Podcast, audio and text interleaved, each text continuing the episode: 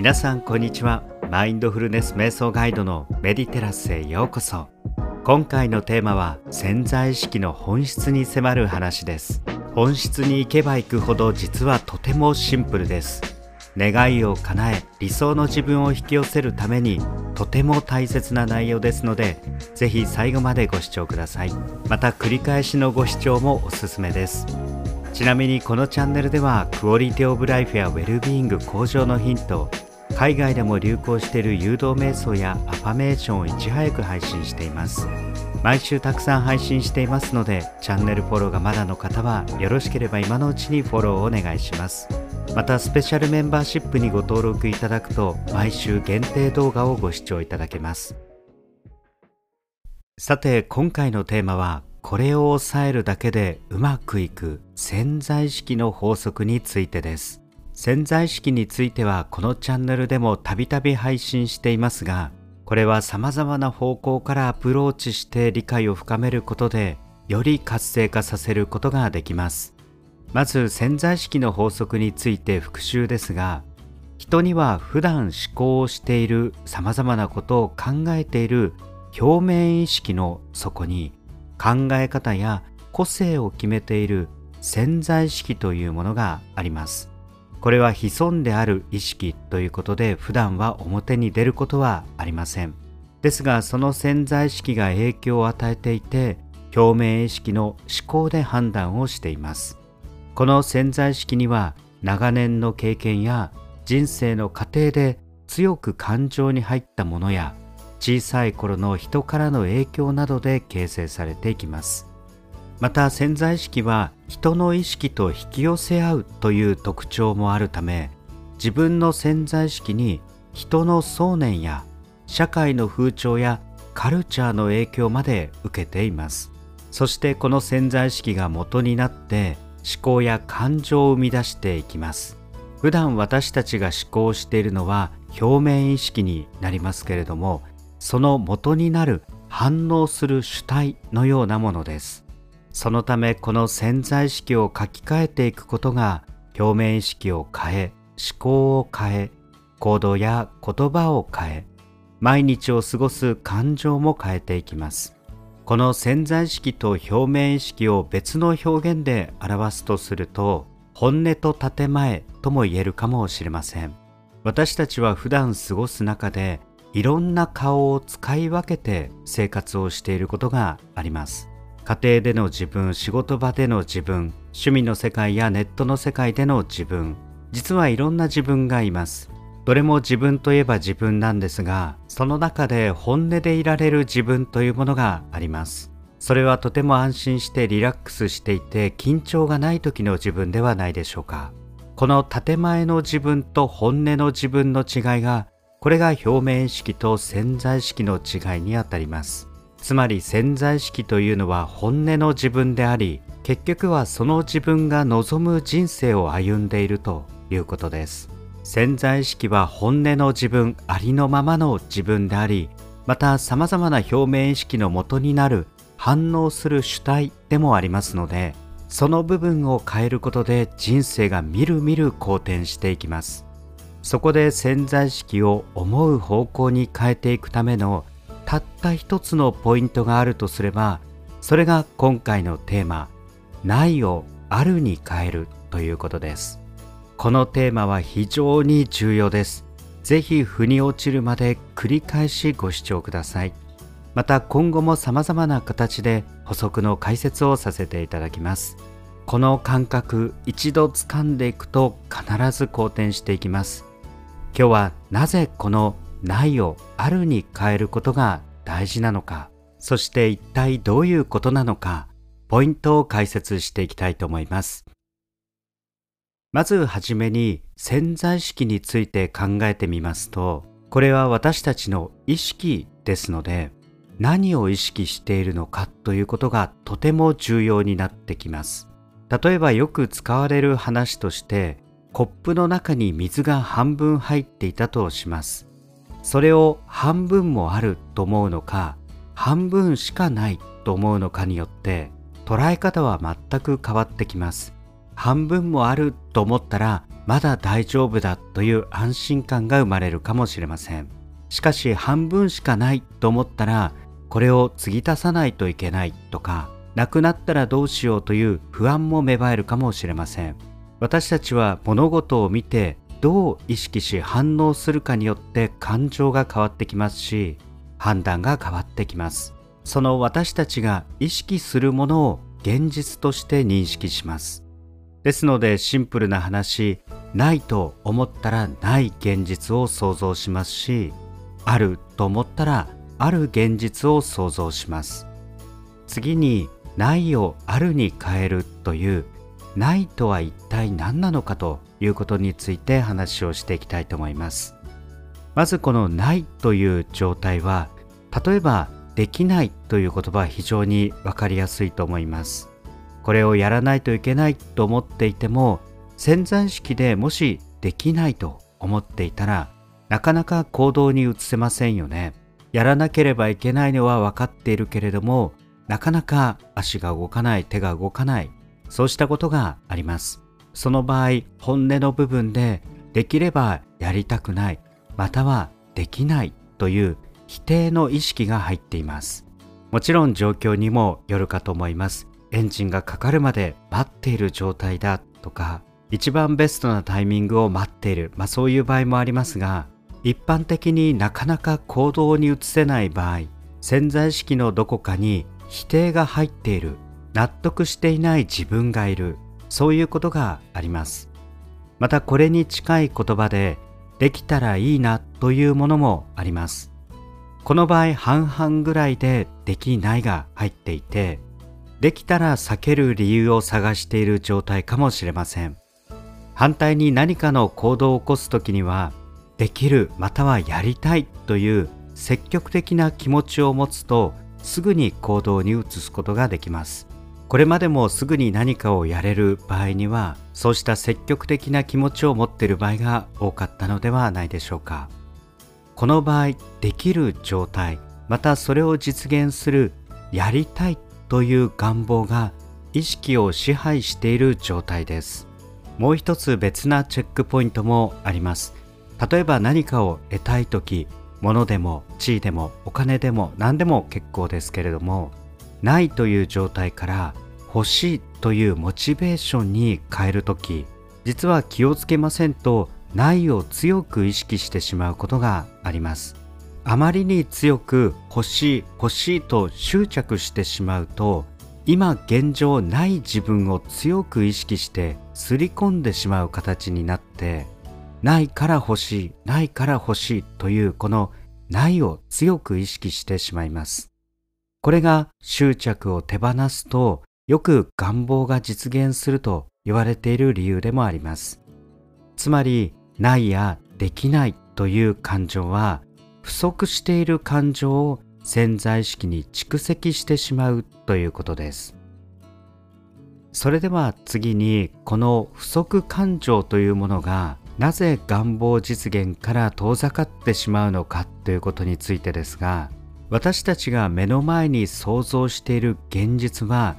認識や意識によるものだからです。先ほども申し上げた通り私たちの目の前にある現実をどのように認識するかで全く考えが変わってきますよね。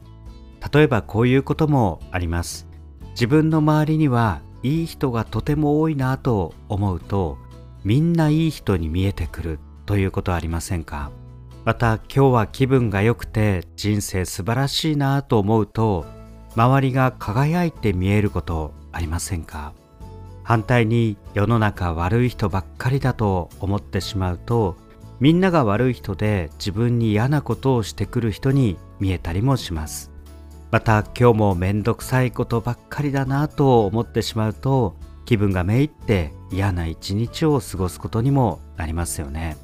また最近これは私の周りにあったことですがある一日の中で事故に3回遭遇するという日がありましたそれは最初の出来事の時に事故現場に居合わせてしまって普段起こり得ないような事故だったので、まあ、少し恐怖心が芽生えました。こういう事故があるんだ、怖いな、気をつけないとな、事故が多いなと思いましたしかしその後1日の中でさらに2回ありえないような事故現場に居合わせました。残念ながら事故というのは日本でも世界でも様々な各地で起きてしまっているものですがそれに居合わせるということはこれまでの人生の確率の中でたくさんはない機会が1日の中で3回も起きました。これがズバリ完全に自分の意識によるものだということは断定しがたいですけれども普段起きないことが立て続けに起きました。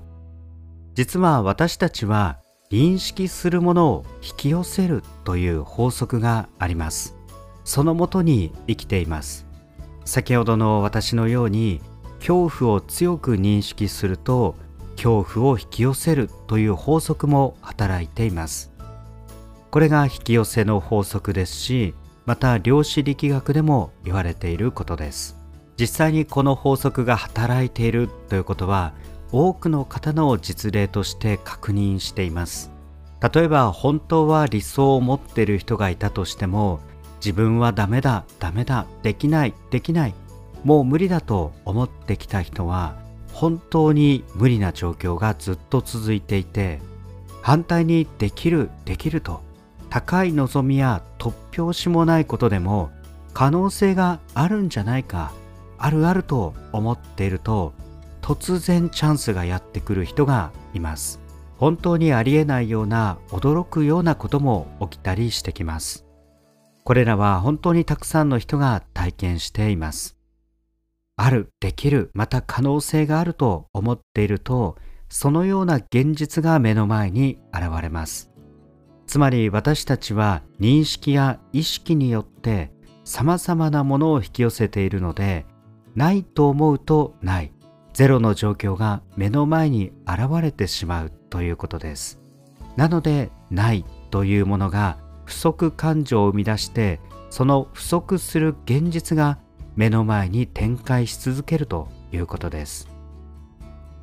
さてこれまで潜在意識の法則やないまたはあるという意識がどのような現実を作り出すのかということをお伝えしてきました。それではここからないをあるに変えるためにはどのようにすればよいのか3つの実践ポイントをシェアしたいと思います。早速1つ目ですがこれは何といっても日々の思考の習慣です。毎日私たちは6万回考えて判断をしていると言われています。その浮かんでくる様々な思考の中で断るごとに自分のこの考えはないという意識によっているのかそれともあるという意識なのかこれを判断することが大事です。実は放っておくとない方向に行くのが人間です。それは人間も動物の一種として危機察知能力があってリスクや危険を大きく、ま評価するようにできています。なのでないまずい危険であるできない守らなければいけないこのまま行くとどうなるんだろうか、まあ、そういう危機予測も含めて恐怖心が芽生えやすいのが人間です。放っておくとこの状態ですがそのまま行くと当然自己肯定感も下がっていって未来は不安だらけになって自分の周りも敵だらけに思えてきてしまうかもしれません。ここに抗ってある方向に常に変えていくことが大切です。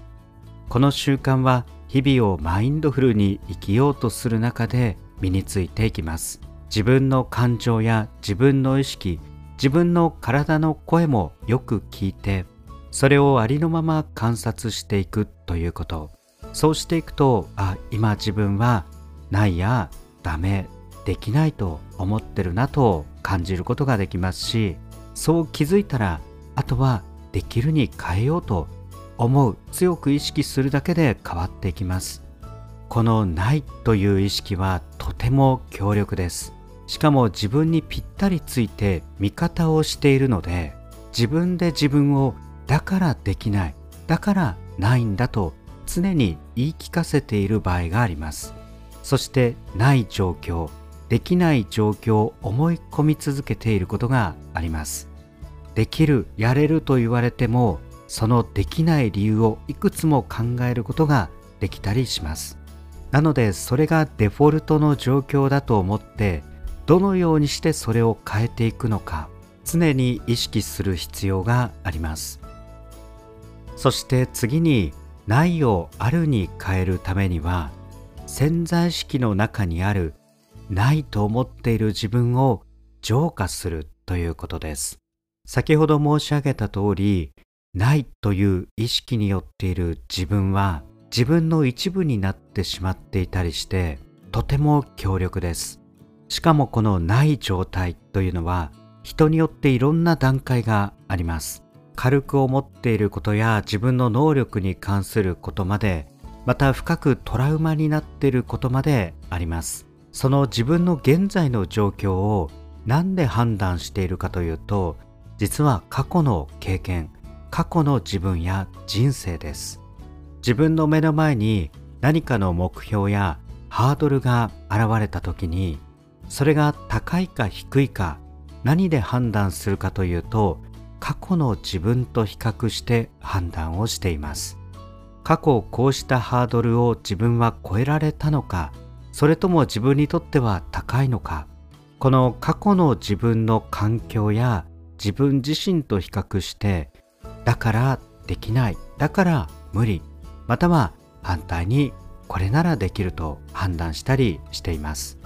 つまりないやできないという意識は環境や周りまた過去の自分と比較して判断をしているということです。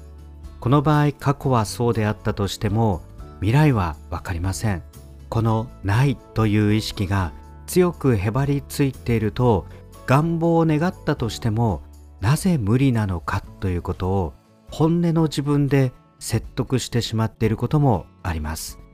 それではとてももったいないですよね。そのため潜在意識にあるない自分過去のさまざまな経験や人の言葉自分に対する自己認識これを浄化していくことが必要です。どのようにしたら過去の体験を浄化していけるのかと言いますと一つは新しい成功体験を積むということです。これは小さな成功感覚で構いません。毎日できたということはたくさんあると思います。そのできたという意識を積み重ねていくということです。そしてもう一つは瞑想が有効です。瞑想を取り組んでいくと何が自分のメンタルブロックになっているのかがわかるようになります。そうするとそのブロックを全く別の立場でこのブロックを取り除くという観点から見つめていくことができます。そうでないとそのブロックを盾にしてだから無理なんです。だからできないんですという盾にしてしまいます。そうした時にはその立場その視点と全く変わった立場で取り除くという視点から観察していくことができます。こうした誘導瞑想についてはこのチャンネルでもたくさん配信していますのでぜひ過去動画もご覧ください。そしてもう一つのないをあるに変えるための方法についてですがこれはイメージをありありと描いて感情にすり込ませるということです。これはないということに意識を向けるのではなく今度は積極的にある状態ある意識というものを作り出していくということです。それがイメージングです。